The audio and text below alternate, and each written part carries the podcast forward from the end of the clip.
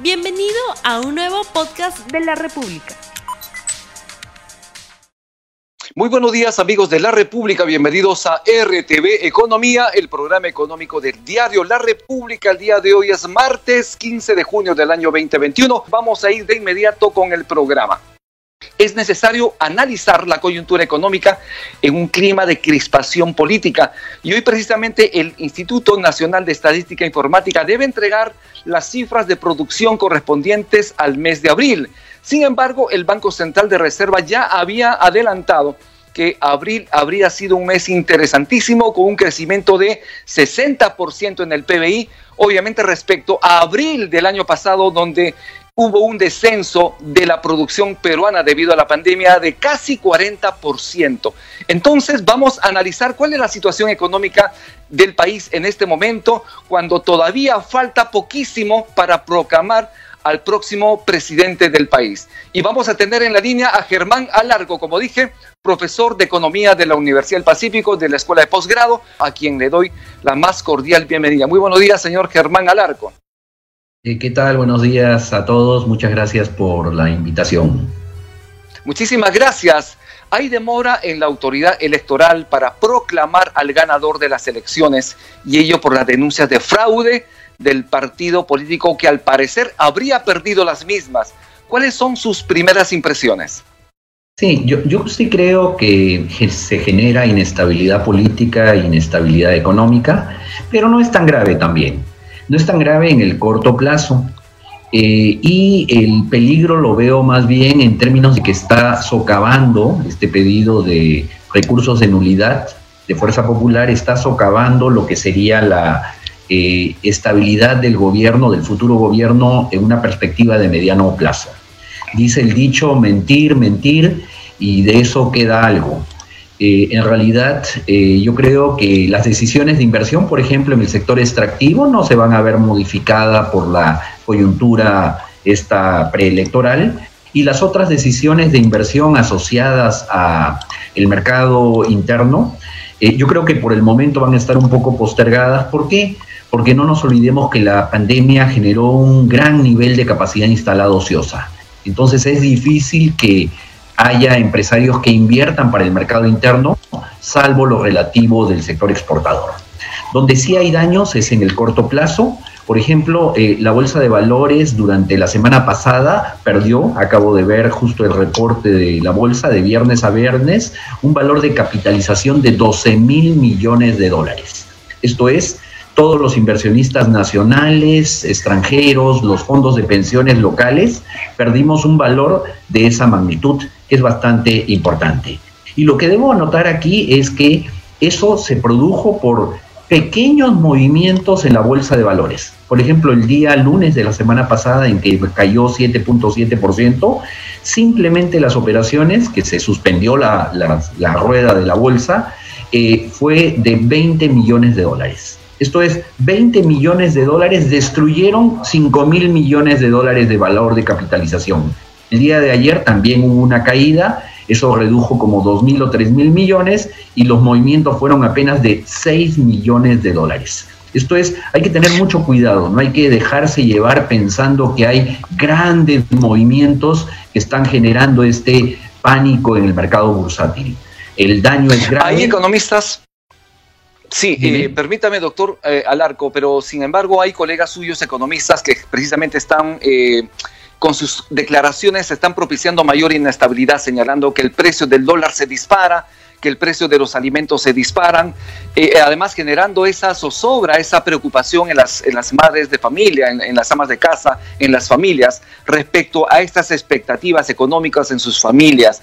Como, como, como economista, en todo caso, deberíamos tener un clima de tranquilidad si es que se proclama al próximo presidente o presidenta cuanto antes por la autoridad electoral? Sí, obviamente hay daños en el corto plazo, lo que comentas, por ejemplo, sobre el tipo de cambio. El impacto es muy negativo en el corto plazo. ¿Por qué? Porque nos han hecho eh, divisa adictos. ¿Qué significa eso? Que gran parte de nuestra canasta de bienes de consumo está integrada tanto por bienes finales o por insumos que se utilizan. Hablo del pollo, hablo de mil cosas, del pan y demás. Eh, pero hay que ver que también esta depreciación de la moneda nacional es positiva en términos del mediano plazo. ¿Qué significa esto? Y uno puede verlo en la información del Banco Central. El tipo de cambio real multilateral se ha elevado en el último año de 100 a 110. ¿Qué significa? Que se está impulsando, se está promoviendo las exportaciones y al mismo tiempo se está protegiendo a la producción nacional.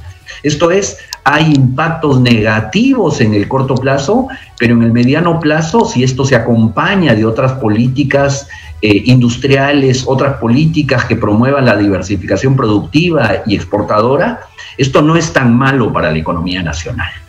Eh, efectivamente, esta especulación sí genera daños en el corto plazo, afecta a la economía de las familias y más si tenemos empresarios comerciantes que abusan, que no solo intentan trasladar este mayor costo de los insumos importados al producto, sino lo hacen por encima en proporciones superiores. Un comentario. A mí me extraña, por ejemplo, una, una, cosa, Rumi, que, eh, eh, que los empresarios no tengan coberturas cambiarias. Era obvio y era de esperar que en cualquier cambio de gobierno estemos protegidos ante las fluctuaciones del tipo de cambio.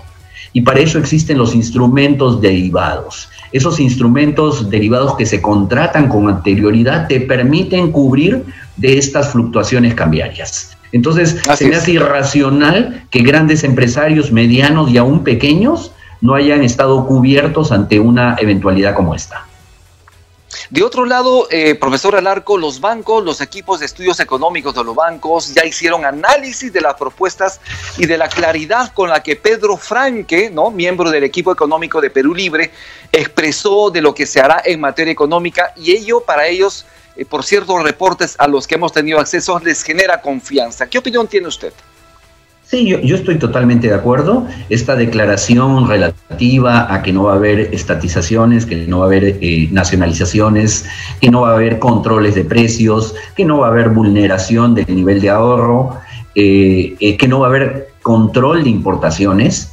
¿Por qué? Porque yo creo que hay otros mecanismos para proteger la industria nacional. Por ejemplo, en el caso de, lo que es control de importaciones, no se necesita. Lo que se utiliza es aplicar medidas anti-dumping establecidas por la propia Organización Mundial del Comercio. Entonces, hay muchos instrumentos regulatorios que evitan acudir a medidas extremas y que tienen iguales resultados. Yo creo que la aparición de Pedro dentro del grupo de Pedro Castillo eh, genera y otras personas como Oscar Dancur, Humberto Campodónico, generan pues tranquilidad en los mercados, ¿no? Pero también aquí hay juego político. A, propósito de la portada del día de hoy, yo no soy político, pero creo que ese futuro congresista merece una sanción. Es decir, ¿por qué? Porque está vulnerando de manera radical el orden democrático. Eh, si yo fuera Congreso, no sé si se puede, es decir, ya simplemente lo vacaría, ¿no? Es decir, pediría retirarlo porque llamar a la sedición es una grave vulneración del orden institucional y democrático de nuestro país. Así es. De otro lado, eh, doctor, ¿qué se puede interpretar del país luego de este comportamiento en las urnas, ¿no? de este comportamiento del electorado? ¿Qué ha pasado con el modelo económico? ¿Es excluyente? ¿Es un modelo que permite integrar a los peruanos? ¿Qué lectura está bajo la piel de estas elecciones? Sí, eh, yo, yo sí creo, por ejemplo, este mes, si resulta la información que se ha proporcionado, tendríamos un incremento de la producción nacional del 60% que acabas de comentar, pero eso no nos lleva todavía al nivel que teníamos en abril de del 2020. Y yo creo que detrás de estos resultados hay mucho de una marginación, de una extrema desigualdad histórica que se agrava por problemas coyunturales. Los cinco problemas que nos está dejando la crisis es mucha población económica inactiva, mucho desempleo, mucho subempleo, que es precarización, es decir, estamos viendo que hay mucho subempleo eh, por horas de trabajo y también por ingreso, eh, luego, más pobreza, no nos olvidemos del reporte hace un par de semanas de que la pobreza se incrementó en 10 puntos porcentuales. Y el último problema, el relativo a mayor desigualdad. Esa combinación de elementos explican nuestros resultados de este Perú real eh, con serios problemas estructurales y al cual se eh, agregan los problemas de corto plazo asociados a la pandemia. Y el panorama hacia adelante no se ve bien por más que se recuperara la producción. Lo que está indicando toda la información laboral es que no hay recuperación del empleo en la magnitud de lo que ocurre con la producción. Y si insistimos en un modelo primario exportador, lo que vamos a tener es menos empleo hacia adelante. Poco adicional, pero en general poco empleo para todos. En su visión de economista, ¿cuáles son las tareas urgentes que en los primeros 100 días de gobierno debería emprender el próximo gobernante en el país? Que obviamente son decisiones además que se deberían adelantar en el pleno, en, el pleno proceso de transferencia. ¿Cuáles son esas tareas urgentes? Yo, creo que el, presidente, bueno, el tema, sin hablar en lo político, sería insistir en la política fiscal anticíclica. Por el lado de lo monetario veo problemas. ¿Por qué? Porque existe mucha liquidez y esa hay que hacer un retiro selectivo de liquidez para precisamente frenar el tema de eh, las presiones sobre el tipo de cambio. Eh, esa política fiscal anticíclica significa programas de empleo, eh, hasta el propio Fondo Monetario Internacional recomendó una ronda de subsidios directos a las familias equivalentes al 2.1% del producto, esto en su informe de marzo del 2021. Eh, hay que insistir en un patrón de inversión, no el tradicional de grandes obras, sino que permita insistir en el tema de producción y empleo. Y me olvidaba el primer tema, ¿no? El primer tema es acelerar el proceso de vacunación de la población. Eso en términos generales. Importantísimo es el tema de la vacunación. Nos comentan desde producción que ya tenemos los resultados del sondeo rápido que hemos lanzado al inicio del programa. Lo invito a ver.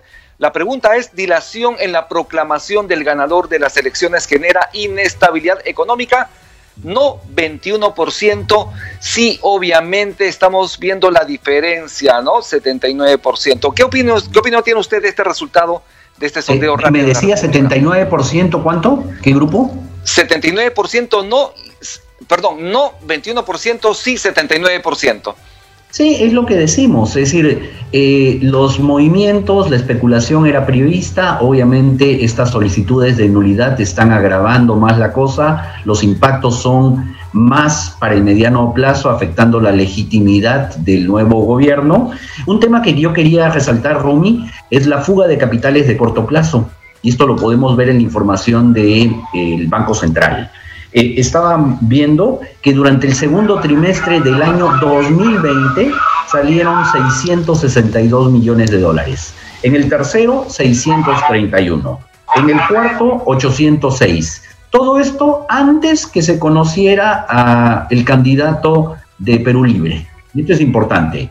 Y efectivamente, durante el primer trimestre de este año, información oficial, han salido capitales de corto plazo por 2.500 millones de dólares lo cual, hay que anotar, no ha deteriorado la posición de reservas internacionales ni la posición de cambio del Banco Central, que está ahorita, a la primera semana de junio, en 59.641 millones de dólares.